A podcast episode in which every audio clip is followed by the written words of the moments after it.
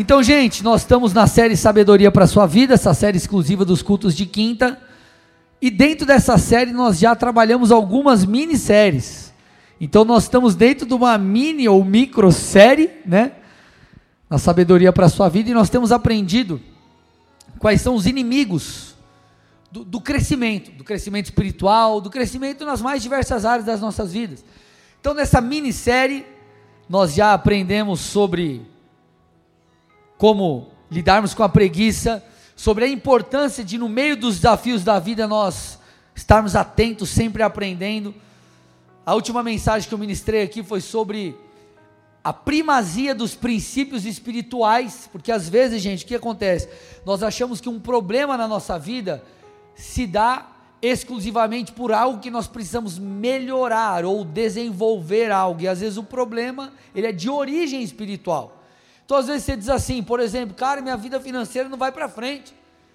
Aí você fala, cara, o que mais eu tenho que fazer? Eu já sou um bom administrador, eu já, cara, o que está acontecendo? E às vezes você, como filho de Deus, não obedece o princípio da aliança com o Senhor. O problema é um problema de origem espiritual. E às vezes as pessoas elas tentam tratar coisas naturais, ou melhor, coisas espirituais com remédios naturais. E assim você não vai obter resultado ou avanço. Então nós estamos nessa toada e hoje nós vamos falar sobre a importância de uma autoimagem e identidade ajustadas. Então, autoimagem e identidade é o nome da mensagem, e eu quero que você realmente preste atenção aqui, porque, meus amados, é, às vezes as pessoas podem dizer assim: ah, pastor, mas isso é, é pregação de coach. Não é pregação de coach, irmão, isso é bíblico por demais, eu vou te provar. Já quero deixar a dica para você aqui: tem um livro do pastor Luciano Subirá chamado é, Revelação. Acha para mim, Zé, como que é o nome do livro? Revelação, é, enfim, é um amarelo, fugiu o nome agora. É um livro animal, animal, animal, animal é, Revelação, o Poder para Realização, se eu não me engano. Esse é o nome do livro. E ele fala muito sobre isso, sobre você entender quem você é no Senhor, sobre você entender quem você não é. Enfim, então essa, essa questão de autoimagem, de identidade, de compreendermos quem somos no Senhor, isso é bíblico. Por quê, gente? Porque uma autoimagem distorcida, ela te impedirá de viver aquilo que Deus tem. Consequentemente, uma autoimagem ajustada, uma autoimagem baseada na revelação divina, ela faz toda a diferença na sua vida. É isso aí, né, Zé? Revelação, o caminho para a realização. Livraço, livraço. Eu quero te mostrar já com alguém que é faca na caveira, que é o apóstolo Paulo.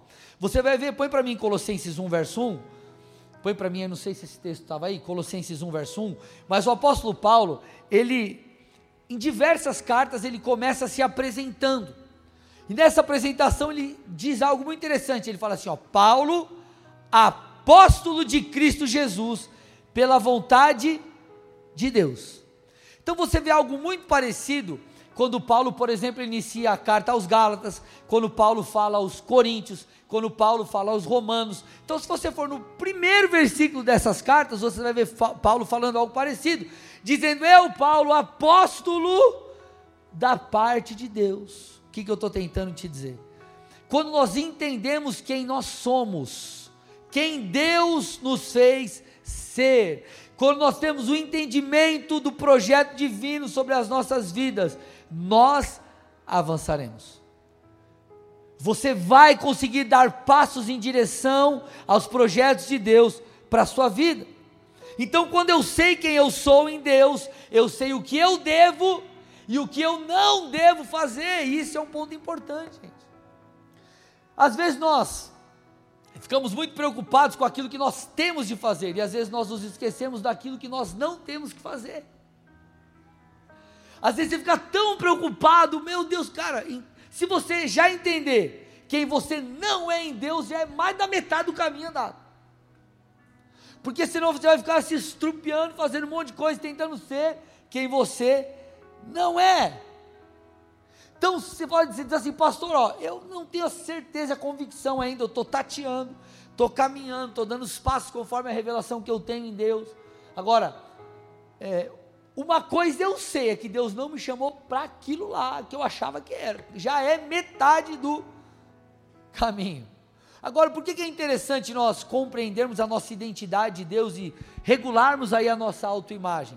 Porque dessa forma nós seremos ativados. Eu lembro quando eu comecei, é, é, me converti em novembro de 2003, e eu lembro a primeira vez que eu recebi uma palavra profética não era tão claro ainda que eu seria um pastor, mas eu tinha recebido a primeira palavra de que eu seria líder, alguma, né, voltado alguma coisa na casa de Deus.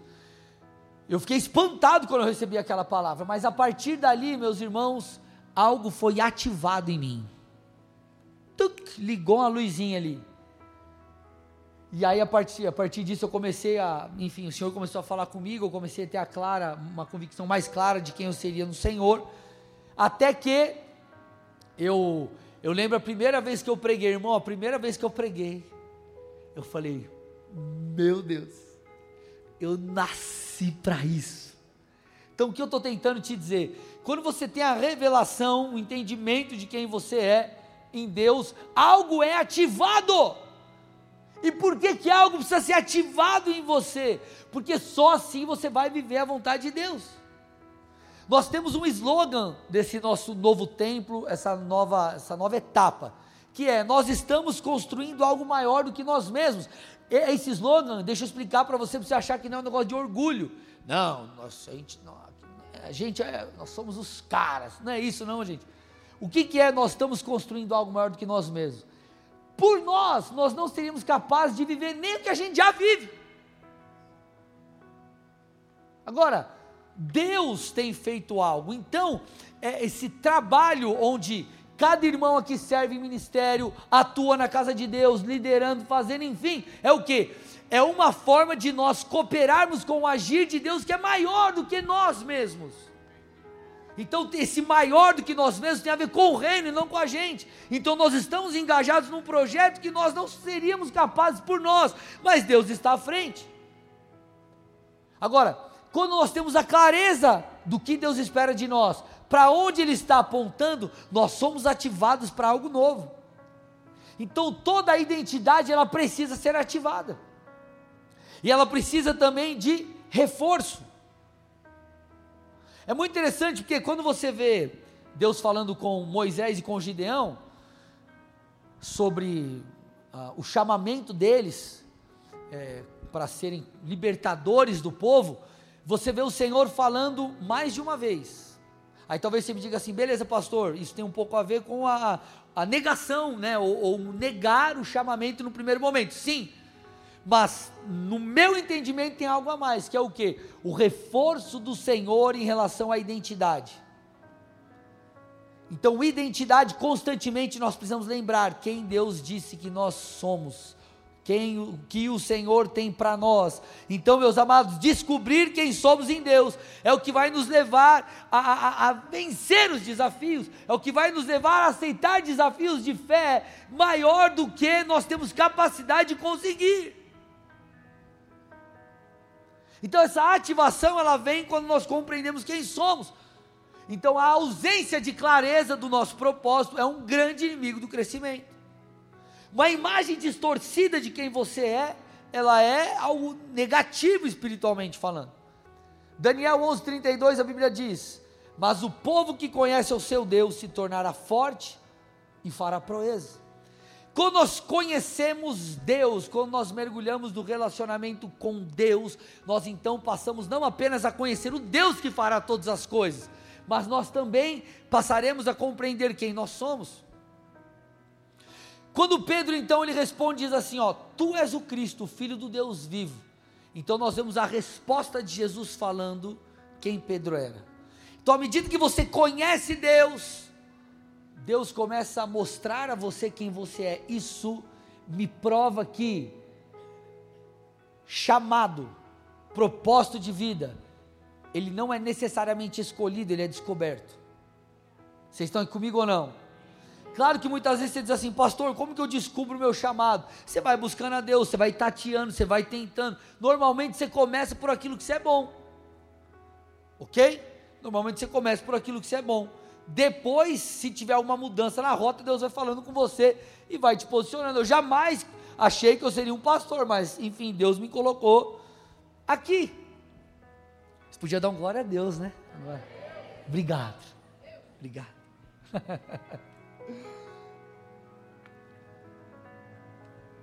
então nós temos que entender o seguinte, gente. Isso é muito interessante. Deus ele não nos vê como pessoas limitadas. Às vezes nós olhamos e você fala assim, cara do céu, mas Deus falou isso para eu fazer? Me deu essa direção? Para eu empreender, para eu ter esse projeto profissional, para eu ser, assim, fazer isso no ministério? Eu! E claro que, como eu disse, a obra de Deus nas nossas vidas é maior do que nós mesmos, então vai ter sempre uma tensão. Só que detalhe é: o Deus que nos chama, ele não, ele não nos vê aqui, ele nos vê lá. Ele nos vê com a sua capacidade derramada sobre nós. Ok, gente? Então nós, o que, que é, por exemplo, um cristão ser justificado? Nós fomos justificados pela obra de Jesus. Então o Pai ele nos vê pela lente, através da lente da obra de Cristo na cruz. Assim também o é no que diz respeito ao chamado. Deus está te vendo como alguém pronto, porque Ele te chamou. Então existe um processo, obviamente, inclusive de crescimento, mas o Deus que te chamou é o Deus que vai te usar. O Deus que te disse vai é o Deus que vai te respaldar. Filipenses 2,13, porque Deus é quem efetua em vocês, tanto o querer como o realizar, segundo a sua boa vontade. Então ele está dizendo, ó, Deus coloca o querer e Deus coloca o realizar. Ou seja, Deus coloca o desejo e Deus te capacita para vivê-lo. Ok? Então, se Deus colocou tal projeto no seu coração e você sabe que é de Deus, não é coisa da tua cabeça, meu irmão, só vai. Só vai. Ele vai te capacitar. E eu não estou dizendo que vai ser só as mil maravilhas, que você não terá problemas no meio do caminho, claro que terá, mas é uma jornada onde você sabe, na qual você sabe que Deus apontou o caminho. Então você precisa começar a se ver segundo a ótica celestial. Muitas vezes o problema que nós temos de fé, a sua origem está na autoimagem desajustada e não necessariamente no não crer. Vou repetir. Muitas vezes o problema de fé, meu e teu, essa falta de fé, porque a Bíblia é clara, para coisas maiores nós precisamos de uma fé maior. A Bíblia fala de uma fé que é crescente, ela precisa crescer, ok? Só que muitas vezes o nosso problema de fé, uma fé não suficiente para chegarmos naquilo que Deus tem para nós, a sua raiz não é na sua falta de crença necessariamente falando, mas a sua raiz é porque a sua autoimagem está desajustada. Você não se vê como alguém capaz de viver aquilo que Deus tem para você. Eu não sei se você já parou para. Eu, eu, não lembro qual esporte, eu não lembro se era 400 metros rasos, alguma coisa assim. Mas conta-se que por muito tempo o recorde mundial ficou com um camarada lá. E. Ah, era impossível, impossível, impossível, ninguém conseguia bater. Aí uma pessoa foi lá e bateu o recorde. Depois que essa pessoa bateu o recorde, parece que abriu a porteira, irmão. Que aí foi vrá, um monte de gente. Sabe o que você percebe? Que era uma limitação o recorde e aquela, aquele peso que existia, não, ninguém consegue, está tantos anos. Isso de alguma forma limitava as pessoas a se superarem. Agora, a partir do momento que uma barreira foi vencida, então as pessoas elas se sentiram encorajadas sem uma limitação naquilo. E, guardadas as devidas proporções, acontece com a gente espiritualmente isso às vezes. Você vê uma barreira e você fala, cara, não vai dar. E Deus já está falando, vai que vai dar. Então você está entendendo que a, esse lance da autoimagem, da identidade, ele é muito mais espiritual do que nós imaginamos. Porque quando Deus fala para Gideão, ele fala assim: Gideão, vai nessa força que você tem. Não é a força que Gideão tinha, não está falando da, da, força de Gideão, de Gideão, tipo, vai que você é o cara. Deus está dizendo, vai nessa força que você tem que eu te dei. Então eu coloquei algo nas suas mãos, Gideão, vai. Vai. Só vai. Eu te chamei. Moisés, ele também é Deus, mas puxa vida, ó, veja bem, eu, eu, eu, eu tenho algumas questões aqui, eu não falo bem, não sei o que e tal, enfim. Aí Deus fala: Eu te chamei, vai. Sabe o que, que é isso? É Deus quebrando sofismas no nosso interior e ajustando a nossa autoimagem segundo a revelação que vem dele. Eu não estou dizendo para você, não, agora eu vou formar um personagem na minha vida, e eu vou me ver, e vamos fazer técnicas aqui. Não estou falando disso, irmão. Estou falando de você entender quem Deus te fez ser, e você, se necessário for, falar mil vezes para você mesmo que você é aquela pessoa que Deus te chamou. É muito interessante porque você vê na carta de Pedro, Pedro ele diz assim: ó, vocês são nação santa, sacerdócio real, povo de propriedade exclusiva de Deus então ele reafirma, ele afirma a identidade dos filhos de Deus, falando: Ei, esses são vocês, e agora vocês tratem de moldar a vida de vocês segundo esse padrão. Porque essa é a dinâmica do Senhor. Quando o Senhor começou a falar comigo sobre ser um pastor, sabe o que mudou a minha vida? Eu começar a me ver como um pastor. Porque a partir do momento que eu comecei a me ver como um pastor, sabe o que aconteceu? Eu comecei a me posicionar como um e me preparar para tal. Agora, por que, que muitas pessoas têm um chamado e não se lançam? Porque um dos motivos é porque elas não se veem dessa forma.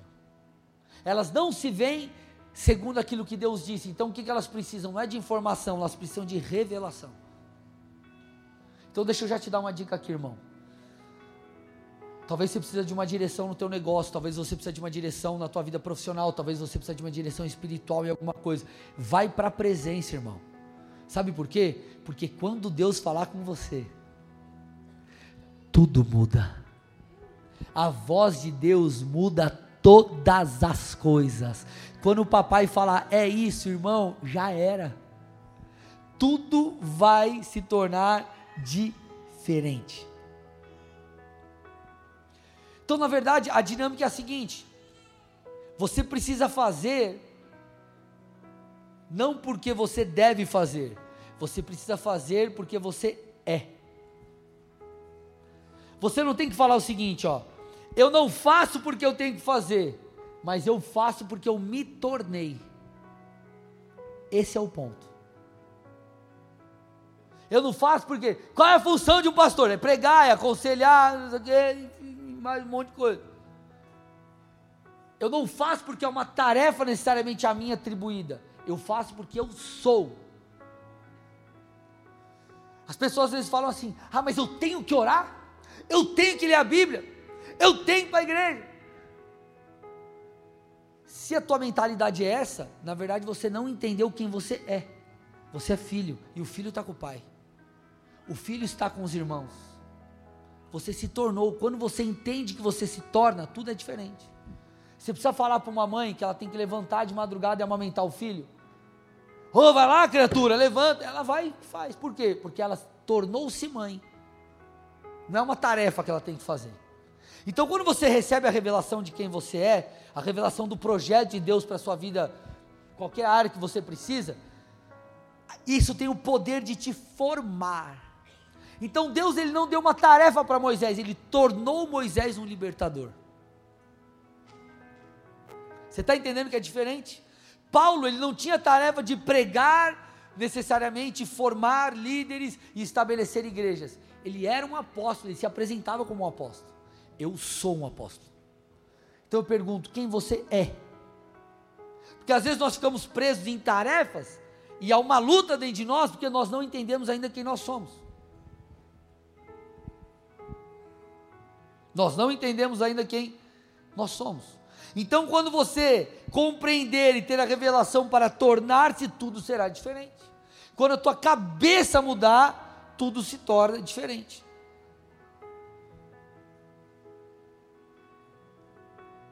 Às vezes você está lá trabalhando, aí CLT, você trabalha das 8 às 5, das 8 às 6, enfim, aí, aí você começa a empreender.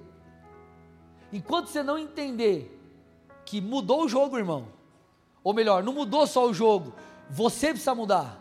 Se a tua cabeça não mudar, às vezes a coisa não vai para frente. Porque às vezes você vai precisar na construção do teu negócio dar um gás a mais. Às vezes você vai ter que madrugar, às vezes vai ficar até de noite, às vezes vai ter cara que dar seus pulos. Aí você fala: Não, mas eu queria bater o cartão aqui até na minha casa. Tuc. Irmão, você precisa, ó, ei, mudar a cabecinha. Então, quando nós entendemos por revelação quem nós somos, quando nós recebemos de Deus uma direção, ele isso tem o poder de tornar eu e você aquilo ou quem Deus nos chamou para ser. E quando nós compreendemos tudo isso, nós passamos a entender que nós caminhamos debaixo da graça de Deus. E nós não estamos fadados às nossas limitações. Eu quero que você perceba o que aconteceu com Paulo aqui. Então deixa eu repetir essa última frase. Quando você entende essas coisas que nós estamos falando, quem nós somos em Deus e tudo mais, você começa a se mover debaixo da graça de Deus e não limitado a quem você é ou as suas limitações, não parado, travado pelas suas limitações pessoais. Deixa eu te provar isso na Bíblia. 1 Coríntios 15, 9 diz assim: olha o que Paulo diz.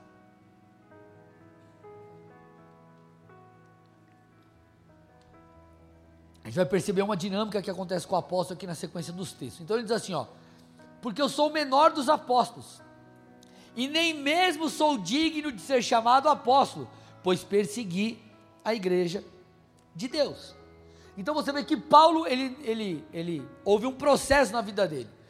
Então você vê um Paulo que tinha o um entendimento, e acredito eu que ele passou por fases onde ele nem mesmo conseguia se ver como alguém, né, como um apóstolo. Só que a sequência do texto diz, versículo 10: Mas pela graça de Deus eu sou o que sou. Olha lá. E a sua graça que me foi concedida não se tornou vã. Pelo contrário, eu trabalhei muito mais que todos eles. Todavia não eu, mas a graça de Deus comigo. Então Paulo está dizendo assim: ó, eu persegui a igreja de Deus. Nem digno eu era de ser chamado apóstolo, mas pela graça de Deus eu fui escolhido, eu sou quem eu sou. Só que a graça de Deus, ela não se tornou vã, ou seja, ela não ficou, é, é, é, é ela, a graça ela operou em mim coisas. A graça me capacitou. A graça me levou a ser quem eu sou, a graça me levou a realizar aquilo que eu realizei. Paulo, ele é um grande ícone do Novo Testamento. Depois de Jesus, ele é o cara. Ele traz a doutrina para a igreja, ele traz fundamentos e mais fundamentos. Paulo é Paulo, gente. Agora ele está falando assim, ei, eu persegui, eu persegui a igreja, mas eu me arrependi. Pela graça de Deus eu fui escolhido e a graça de Deus me capacitou. Paulo teve encontro com a graça. Eu vou repetir. Paulo teve encontro com a graça de Deus. E essa graça moldou a sua identidade, a sua autoimagem. É o que precisa acontecer com você. Você tem que parar de se olhar tal, porque, entenda, gente, muitas vezes nós enfrentamos sofismas, nós temos que lidar com fortaleza e limitações da, da, da, da cultura em que vivemos do meio em que vivemos e muitas vezes da família com que convivemos, enfim. Às vezes você veio de um cenário desafiador financeiramente falando, por exemplo. Talvez na sua casa ninguém tenha sequer se formado no colégio, ou feito uma faculdade, ou qualquer coisa. Talvez ninguém nunca teve um carro. E aí você foi alguém que está rompendo essa barreira. Você está ali é, é progredindo e rompendo essas limitações. Existem pessoas que ficam travadas por quê? Porque elas dizem assim: se ninguém nunca conseguiu, eu não vou conseguir. Só que o Senhor, quando fala conosco, ele aponta um caminho. E não apenas ele aponta o destino, mas ele nos encoraja a debaixo da graça caminharmos por toda essa rota em direção àquilo que ele tem para nós. E para que você chegue lá, talvez você vai ter que mudar os ambientes que você convive. Talvez você vai ter que mudar a, a, a, as suas amizades. Não que você vai ter que bloquear a gente, não é isso, pessoal. Mas às vezes você vai ter que escolher algumas coisas. Eu estou lendo um livro, nesse livro, eu não sei se eu vou acertar exatamente a estatística, mas existe um, um, um número, se eu não me engano, é cinco, não sei se é 37 ou 57% das pessoas que começam é, se elas têm um amigo que se torna obeso, a probabilidade de elas se tornarem obesas também é grande. um amigo tipo próximo assim. E aí ele começa a usar essa estatística e outras ele começa a falar o quê? Que a, é, o ambiente que nós convivemos nos impulsiona. Então você precisa entender: Deus tem algo para mim? Eu preciso caminhar com gente de Deus. Eu tenho que caminhar com pessoas que vão me potencializar. Eu tenho que caminhar com gente que vai me ajudar. Eu preciso me relacionar com o Espírito Santo, porque de um lado aqui eu escuto, ou já escutei, você não vai dar em nada, nada vai acontecer. Você precisa ouvir aquele que já te falou, vai filho. Eu te escolhi, eu te chamei, você precisa estar em contato com o Espírito Santo. Por quê? Porque dessa forma algo vai acontecer no seu interior e você não mais se moverá de maneira limitada pelas suas próprias habilidades, mas você vai se mover segundo a palavra de Deus. E deixa eu te falar uma coisa. A verdade de Deus, isso é muito. Gente, isso aqui vale a pregação. A verdade de Deus sobre você precisa se tornar a sua nova realidade. Eu vou repetir. A verdade de Deus sobre quem você é precisa se tornar a sua nova realidade. O que eu estou tentando falar para você? Quem Deus falou que você é, tem que se tornar a tua nova fotografia. Eu sou esse, eu não sou mais aquele. Eu não me movo daquela forma, eu me movo dessa forma. É uma nova realidade. As pessoas que estudam hábitos, sabe o que elas falam? Hábitos, hábitos, rotina, hábitos. Elas falam que você precisa praticar um hábito sequencialmente, uma vez ou após outra, até que esse hábito mude a sua identidade. Então eles falam assim: talvez você começou o, a cuidar da alimentação por uma questão de saúde. Daqui a pouco isso virou um hábito tão grande, se tornou algo tão que faz parte da sua rotina de você, que agora existe um novo eu. E é isso, é isso que o Senhor espera de mim e de você. Nós temos que caminhar com Cristo, buscando, lendo a palavra, orando, tendo tempo com Ele, até que nos tornemos aquilo que Ele disse sobre nós. Então o segredo é se tornar, é uma nova realidade. Por quê? Porque a mudança, gente, é aqui, ó. Quando eu falo na cachola, eu não falo só na cabeça, estou falando do seu homem interior. Tem um pastor chamado Bill Johnson, eu gosto bastante dele. Ele diz que a mente, ela é uma espécie, é, é, ela é na verdade a guardiã do reino de Deus. O que, que ele está tentando dizer? O nosso homem interior, a nossa maneira de pensar, tudo isso é como uma é como uma porta, é um lugar de transição.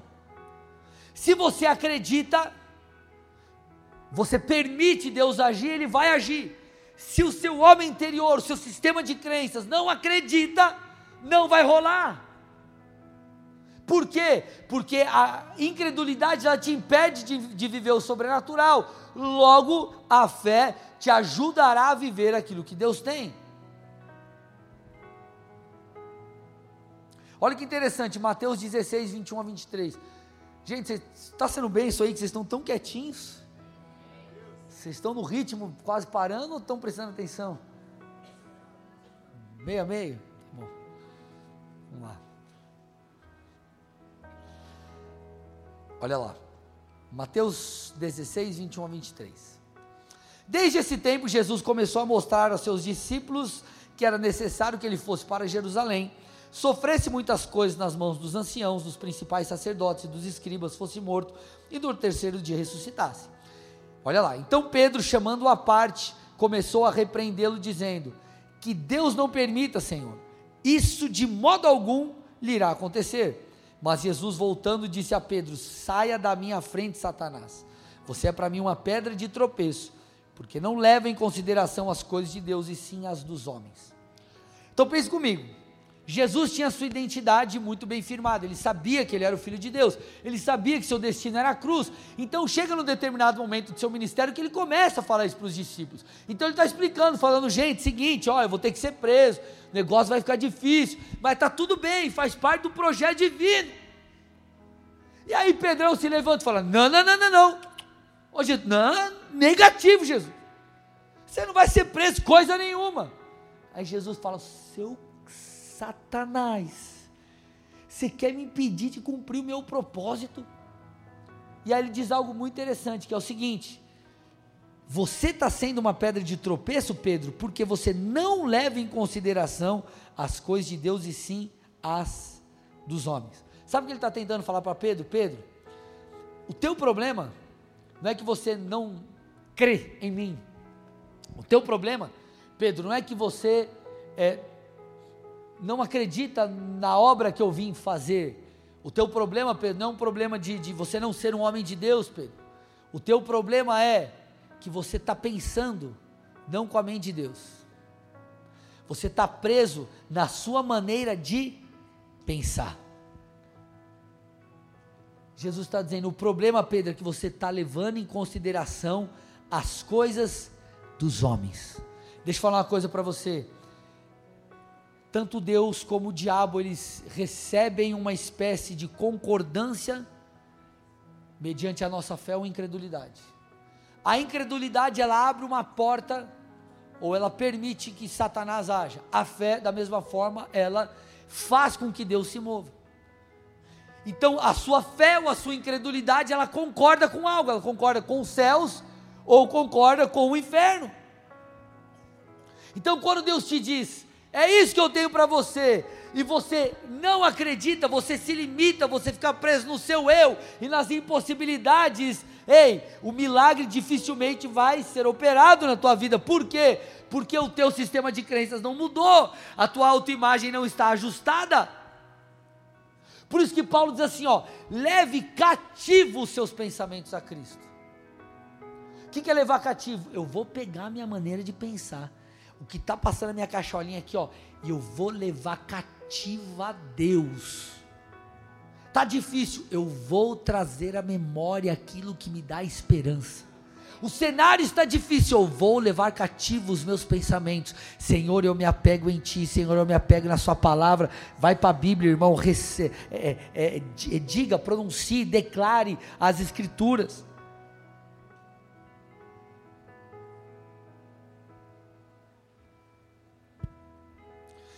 Eu falei para vocês sobre a conversa de Moisés e o Senhor, quando o Senhor o chama para ele ser o libertador no Egito, do povo que estava cativo no Egito. E é muito interessante porque chega um momento que Deus se ira com a teimosia de Moisés. E sabe por que Deus se ira? Porque quando nós olhamos para Deus e falamos, Deus, eu sei que o Senhor me escolheu, mas eu não topo isso. É como se nós falássemos, Deus, o Senhor não é capaz nós taxamos Deus como um mentiroso, porque nós nivelamos Deus com os homens. Deixa eu te falar, talvez o teu problema de fé seja na verdade um problema de autoimagem desajustado. Você vê a mesma coisa acontecendo com Jeremias, Jeremias 1, estamos caminhando aqui, Jeremias 1, 4 a 6, põe para mim.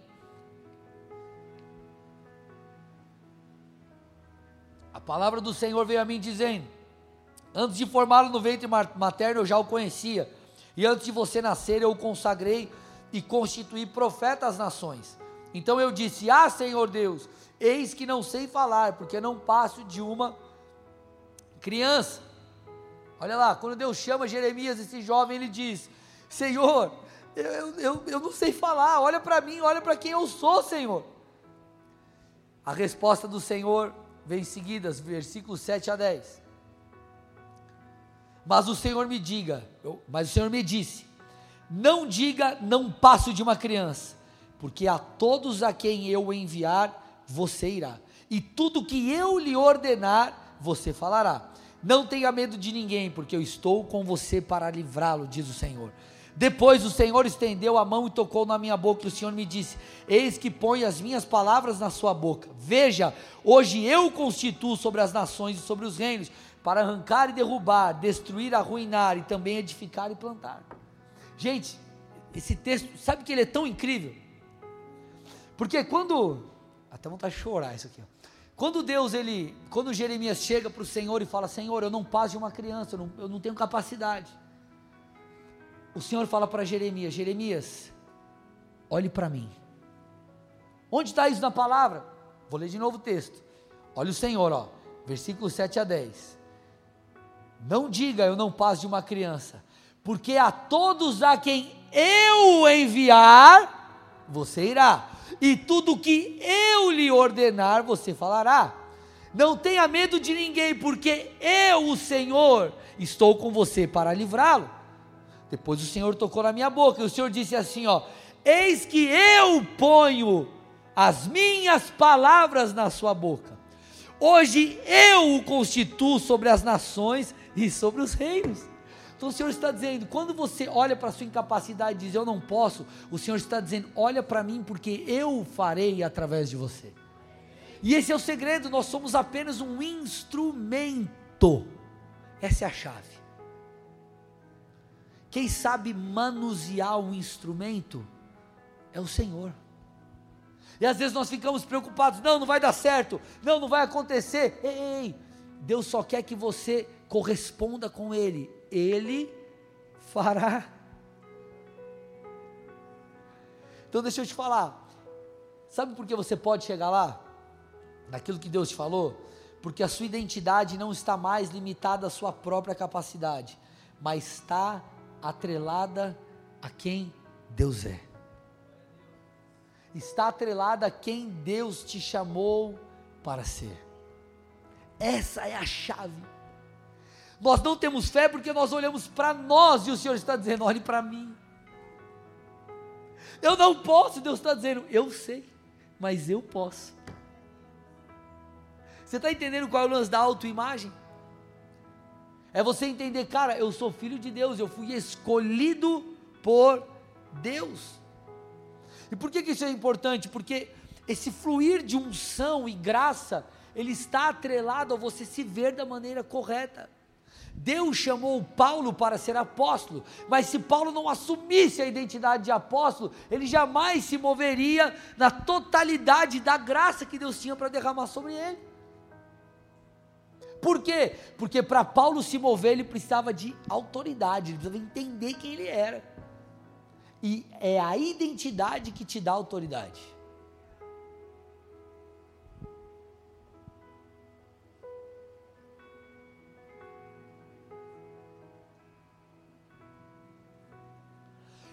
É muito interessante porque quando você vê a história do povo de Israel, estou indo para o final aqui já, povo de Israel, você vê o relato de diversos momentos Deus agindo com sobrenaturalidade. Diversos momentos. E particularmente para aquela geração que sai do Egito, as dez pragas, gente, foi algo realmente absurdo. Se você assistir qualquer filme, se você ler a Bíblia, assistir qualquer filme ou a novela da Record, você vai ter uma noção de quanto Deus se moveu em poder para libertar o povo do Egito.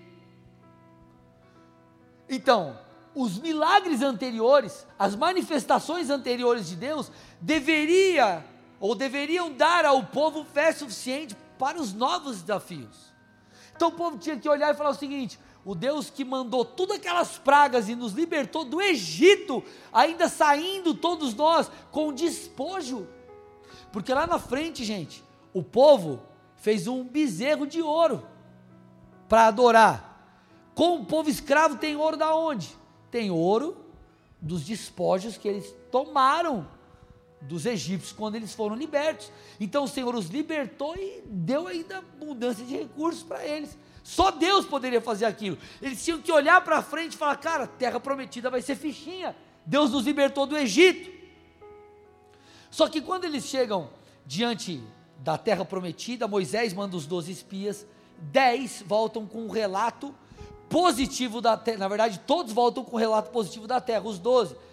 Mas dos 12, 10 voltam com um relato negativo da tomada da terra. Então eles falam assim: ó, não dá para tomar a terra.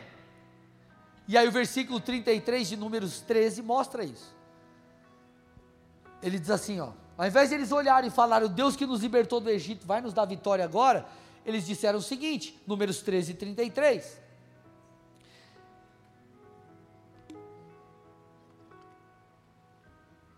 Também vimos ali gigantes, e éramos aos nossos próprios olhos como gafanhotos, e assim também éramos aos olhos deles.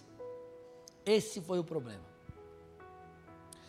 O texto está dizendo: nós nos víamos como gafanhotos aos nossos próprios olhos. Quanto aos os gigantes enxergarem eles como gafanhotos, como ah, vocês querem lutar com a gente, é, isso é o de menos, porque o inimigo vai querer se portar dessa forma. Agora, aos nossos próprios olhos, nós nos vimos assim, e isso minou a fé do povo. Aqui foi a chave. Eles não se viram como Deus os via. Você está entendendo que a incredulidade ela veio por causa da autoimagem desajustada? Se eles tivessem se portado como Davi se portou, como Davi se portou diante de Golias? Davi chegou e falou: Quem que é esse incircunciso? Ele está dizendo: Quem é esse cara que não tem aliança com Deus? Davi dá uma resposta espiritual. Ele fala assim: esse cara aí, ele pode ser um gigante, habilidoso, poderoso, guerreiro, mas eu tenho ao meu favor o grande guerreiro, o Senhor dos Exércitos. Então ele dá uma resposta espiritual e ele diz: Eu vou acabar com você, Deus vai à minha frente. E acontece a história que você já sabe. Então a grande questão não é o tamanho do gigante, a grande questão é: será que você percebeu o tamanho do seu Deus? Será que você percebeu quem Deus te fez ser?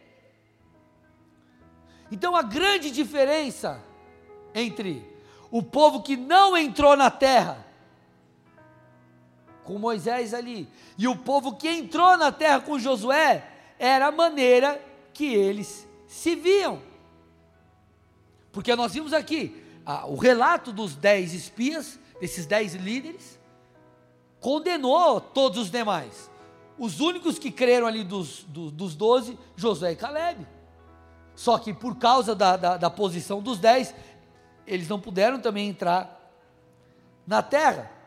Só que então nós vemos o comando, depois de um tempo que eles ficaram, é, tiveram que esperar para entrar na terra, a troca da liderança. Então nós vemos Josué tomando a terra.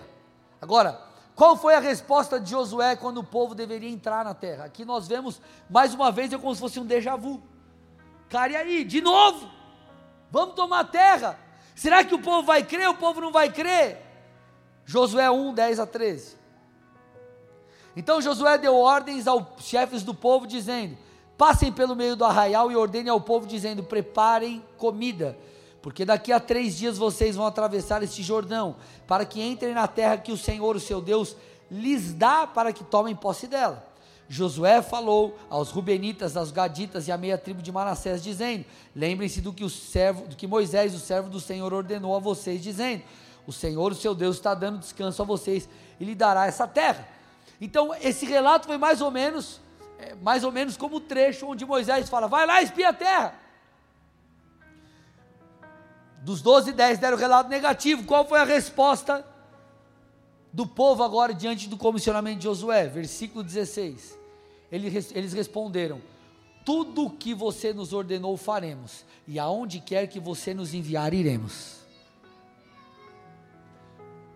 O mesmo povo,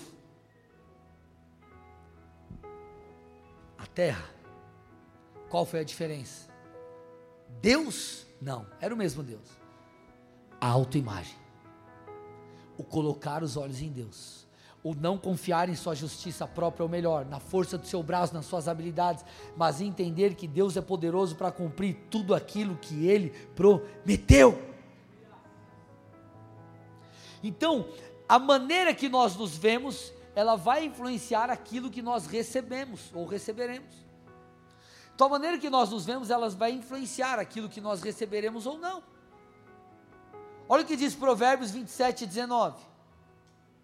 Como a água reflete o rosto, assim o coração reflete o que a pessoa é. Vou repetir. Como a água reflete o rosto, assim o coração reflete o que a pessoa é. A água, gente, é o espelho mais antigo do qual se tem conhecimento. Então, o que, que a Bíblia está querendo dizer aqui? Que da mesma forma que o espelho reflete o que é externo, seja um espelho que você tem hoje em casa, ou espelho d'água, ele reflete você, se olha lá, ah, tô, tô bonitinho, não tô tão bonitinho, como que você está? Você olha ali, o coração reflete aquilo que está aqui dentro, reflete quem nós somos. Se não tiver ajustado as coisas aqui dentro, você não vai conseguir se mover naquilo que Deus tem para você. Você precisa não apenas entender quem você é, mas você vai ter que conservar isso, gente. Escute, eu estou terminando. Você precisa conservar essa autoimagem ajustada por todo o processo. Porque durante o processo você vai enfrentar desafios, lutas, frustrações. Eu quero que você imagine a frustração de Josué e Caleb. Eu não pude entrar na terra por causa de você, seu incrédulo.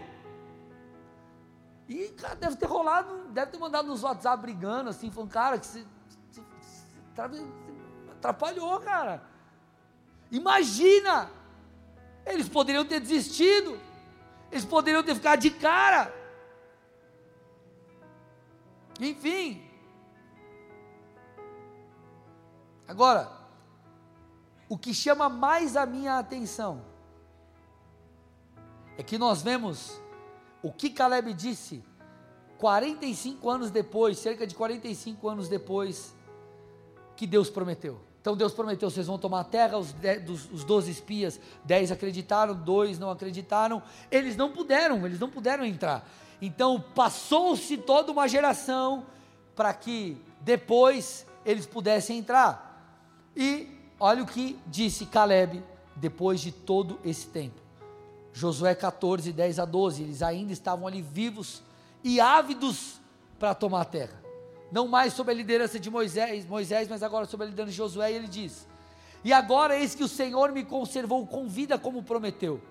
45 anos se passaram desde que o Senhor falou essas coisas a Moisés, quando Israel ainda andava no deserto. E agora, eis que estou com 85 anos. Estou tão forte hoje como no dia em que Moisés me 40, mas agora eu tenho 85, eu estou tão forte como antes. E se você quiser me botar para tretar com aqueles gigantes, eu vou derrotá-los, porque Deus prometeu. Cara, isso é forte demais. Você tá, se é para Jesus, tem que ser forte, aleluia. Então, duas perguntas eu preciso fazer para fechar. Como você se vê diante das promessas? E como você se comporta diante de Deus? Essas duas coisas elas estão juntas. Essa autoimagem que nós estamos falando é uma auto, autoimagem espiritual. Nós não estamos falando de você chegar na frente do espelho e ficar falando para você: Eu sou forte, eu vou vencer. E se quiser fazer, pode fazer. Eu tô só, entendo que o conceito, o contexto que eu estou te dizendo. Eu não estou te ensinando uma técnica. Eu estou ensinando um princípio espiritual que é: eu me verei segundo Deus. Eu me verei como alguém foi santificado pelo Senhor. Eu me verei como alguém que tem valor porque Cristo morreu por mim.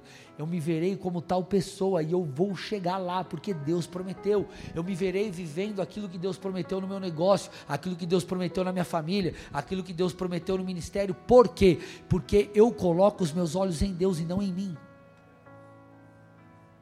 Então, quando nós olhamos, como a Bíblia diz, para o autor e consumador da nossa fé, olha que coisa incrível é o autor, aquele que nos dá fé, e também aquele que consome a nossa fé. Esse é o segredo. O segredo é você estar firmado em Deus. O segredo é você ir, ir para a presença. O segredo é você manter o seu coração queimando por Jesus.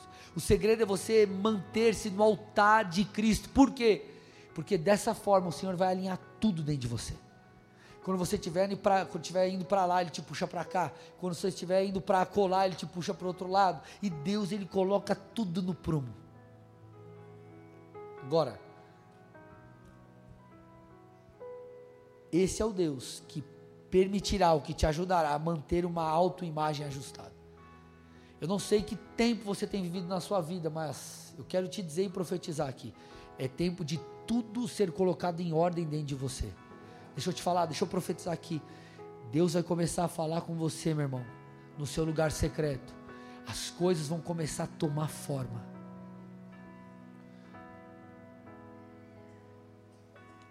Existem pessoas aqui ou estão na internet, eu não sei, mas o retrato da tua vida é como aquele lego bagunçado ou aquele quebra-cabeça que você nem sabe por onde começar.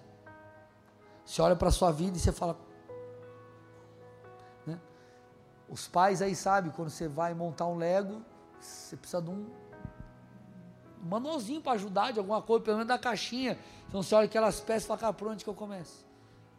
Você olha para um quebra-cabeça e fala, cara, se eu não tenho a imagem toda, como que eu vou fazer? Vou montar o quê? Não sei o que é isso aqui, o que é essa, esse pedaço aqui. Alguns estão com essa sensação. Deus vai começar a te ajudar e as coisas vão começar a tomar forma. Eu vejo o Senhor agindo na vida dessas pessoas e, e você vai entrar num período. E esse é um período onde a sua alma ela vai ser ajustada e juntamente com isso você vai viver um novo nível de intimidade com Deus. Eu vejo como uma jornada doce. É um, é um, é um tempo onde Deus ele vai trazer cura para a sua alma. Qual é o segredo? Ir para o lugar secreto e abrir o seu coração diante de Deus. Talvez alguns de vocês perderam a paixão por algo lá de trás que Deus já havia falado. Deus vai falar com você. É um tempo de tudo ser colocado no devido lugar, amém?